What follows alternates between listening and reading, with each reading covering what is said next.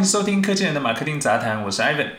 知名电动车公司特斯拉刚刚宣布，在二零二零年成功创下了交付五十万部车的新里程碑。特斯拉也刚在中国正式开始销售中国超级工厂生产的中国制 Model Y，引起了一阵抢购风潮。据传，连它的官方网站都崩溃了。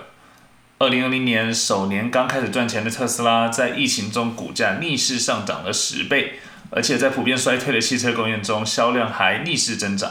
在美国上市的一堆新创电动车品牌，他们的公司价值也超越了很多传统的汽车大厂，跌破专家的眼镜。很多人可能很纳闷，到底电动车在红什么？我想，应该很多人其实对每年交付五十万部车这样的数字是没有概念的。到底是多还是少呢？如果我们看特斯拉原本一年才交付一两万车这样的数字来看，五十万其实听起来很多。但如果你从从整个汽车市场的容量上来看，五十万的数字还是很少的。二零二零年汽车市场因为受到 COVID-19 的冲击，啊，衰退的比较多。所以我们看一下二零一九年的数据。二零一九年呢，它全年全球新车的总销量大概是九千一百万部。那广义的电动车，也就是纯电动加上混动的车型，它的销量大概是两百二十万部。那那一年，特斯拉交付了三十六万部左右的电动车，所以不难看出，特斯拉它在全球的纯电动车市场，它的占比是很高的，而且它的单价比它的竞争对手，像是 B M W i 八啊、尼桑利法或者是雪佛兰的 Bolt 这样的车型都还要高。但是五十万部的年销量其实占全球汽车市场的总份额还不到百分之一，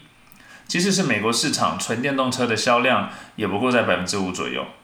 其实电动车市场份额占比较高的市场是挪威、瑞典之类的北欧国家，他们的广义电动车占比可以到四成、五成以上。换句话说，电动车它如果是未来的话，它的市场增长潜力还是相当巨大的。虽然市场占额的市场份额的占比不高，但近几年电动车的崛起是方方面面的。十几年前市场刚出现纯电动的产品时，由于公用的充电桩、快速充电桩、家用家用的充电桩还有基础建设都不足，而且建设成本比较高，消费者又不熟悉，没有安全感，再加上它的售价比较昂贵，很长一段时间市场的反馈并不好。很多专家甚至对电动车的安全性还有未来抱有怀疑，甚至加以批评。然而，随着特斯拉十几年来的发展，还有它旗下车款慢慢的获得市场的验证跟肯定，啊，还有加上各各各大汽车大厂啊，他们都加入了电动车的这个研发行列，扩大他们的投资，还有各国的政府他们政策风向的转变，越来越多消费者也开始考虑购买纯电动车。根据第三方的报告呢，光是美国去年就有四千万人，他们在受访的时候表示可能会考虑下一部车要改买电动车。传统的汽车大厂像是保时捷、B M W 啊、宾士、奥迪啊、大众啊，还有捷豹，还有尼尼桑这样子的车厂，他们也都开始去推出纯电动的产品线。中美两国也有像是 Lucid、Rivian、未来小鹏、理想。这样子比较具竞争力的新创电动公司慢慢的崛起。那电动车它到底有什么样的优势呢？电动车的优势和特斯拉的优势，我觉得是应该要分开来谈的。因为目前电动车市场的环境现实就是特斯拉还有其他电动车，这有一点类似 iPhone 还有其他手机这样子的概念。当然，我希望不久的将来，更多的良性竞争能够打破这样子的局面。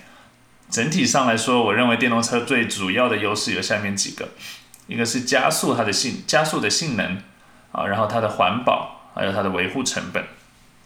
从性能的部分来讨论的话，因为电动车它的动力是来自马达啊，还有它电驱系统本身的特性，还有传统跟跟这个传统燃油发动机不一样，所以它在低转速的时候就能够实现瞬时峰值扭矩，它获得很高的功率，带来很大的动能。所以呢，大部分的电动车它通常起步的加速感是可以轻松超越燃油车的。特斯拉性能版 Model S 为例哦，它零百公里的加速低于二点五秒，起步时你会有强烈的推背感。这样的加速表现其实已经是超跑的等级了。除此之外呢，电动车它本身的重量啊非常的平均啊，然后也非常的重，它沉底在底盘的部分，所以它的过弯性能、驾驶体验也会表现得更加沉稳。当然，这个驾驶体验是见仁见智的。那再来，我们说一下结构。它因为前面那个引擎盖下面已经没有引擎了，没有燃油车的发动机，中间也不会有传动轴，后面又没有油箱，所以它整体的空间的利用率跟容量也会更高啊，内部的空间会更平整。再来就是它所谓的这个零排放 （zero emissions），它不同于燃油车的动能生产方式，纯电动车是不会产生废气的。而且没有发动机这些需要定期去维护的零部件，所以它整体上的维护成本是比燃油车低很多的。当然，电动车也不是百分之百没有缺点，所谓的性能也不是表现在加速一个点上而已。因为电池它本身的特性哦，还有其他技术的一些瓶颈，目前电动车在有一些方面确实是有短板的，比如说电池的温控啊、极速的限制啊。低温的时候，续航力会大幅衰减了，充电的时间比加油还要长啊，充电的网络密密度不足，城市地区的充电桩建制啊，大众的认知普及度不足，这些都是问题哦。其中大家很喜欢拿出来讨论的，可能就是里程焦虑，认为电动车的续航里程不如燃油车，充电的时间成本和便利性也让很多人望之却步。当然，我自己认为里程焦虑是一个伪命题啊，这个我之后会单独做一期和大家分享。再来就是电池的生产、能源管理跟温控等技术，其实还是有比较大的突破空间。怎么让电动车的效率更高、续航更长、安全性更佳？我觉得是电动车未来发展的几个重点。如果它要普及的话了。另外，环保其实也是每年都在炒的议题。很多学术机构它在讨论电动车到底环不环保啊这个议题。三不五时就会有一个专家跳出来炒作，他们就会认为说电动车的电能也是经由不环保的方法来产生的。那其实我不是很同意这样的说法，因为相比石油工业，电能的生产它的分配确实比较平均，没有这个单一区域垄断的这样的复杂的问题。生产的过程或许也是有污染的，不是那么的环保。但你如果从它的呃车辆的使用生命周期长线来看的话，我觉得讨论电能的生产跟电动车呃生产的过程中产生的污染意义就不是那么大了，也是个伪命题。燃油车走完生命周期产生的污染一定是超过电动车的，就是这么简单。这边引用我一个朋友知名科技人王阿达说的：“当迷雾逐渐散去，全世界都在朝着某个方向发展，而让技术逐渐进步，趋向对环境更友善的时候，大家真的应该放下质疑，朝着更进步的方向前进了，可不是吗？”那特斯拉为首的这一波新造车又有什么优势呢？嗯，为什么汽车大厂都开始造起电动车以后，特斯拉还能保有三年以上的优势？新的品牌还能快速的崛起，我觉得这是一个很有趣的问题，而且他们在市值上都已经在很短的时间内超越传统大厂。我相信很多投资人或者是股票投资的散户或者普罗大众，他们都看不懂这样的一个问题。很多所谓的汽车专家，他们每年都在预告说啊，特斯拉快倒啦，特斯拉的生命线要走到尽头啦，因为这个谁谁谁啊，宾士、B N W 谁谁谁都要推出电动车了。我只能说，这真的是很天真的一个评价。这个问题我的理解分几个方面来说，第一个是包袱，再来是数据哦，还有产品的定义跟设计逻辑。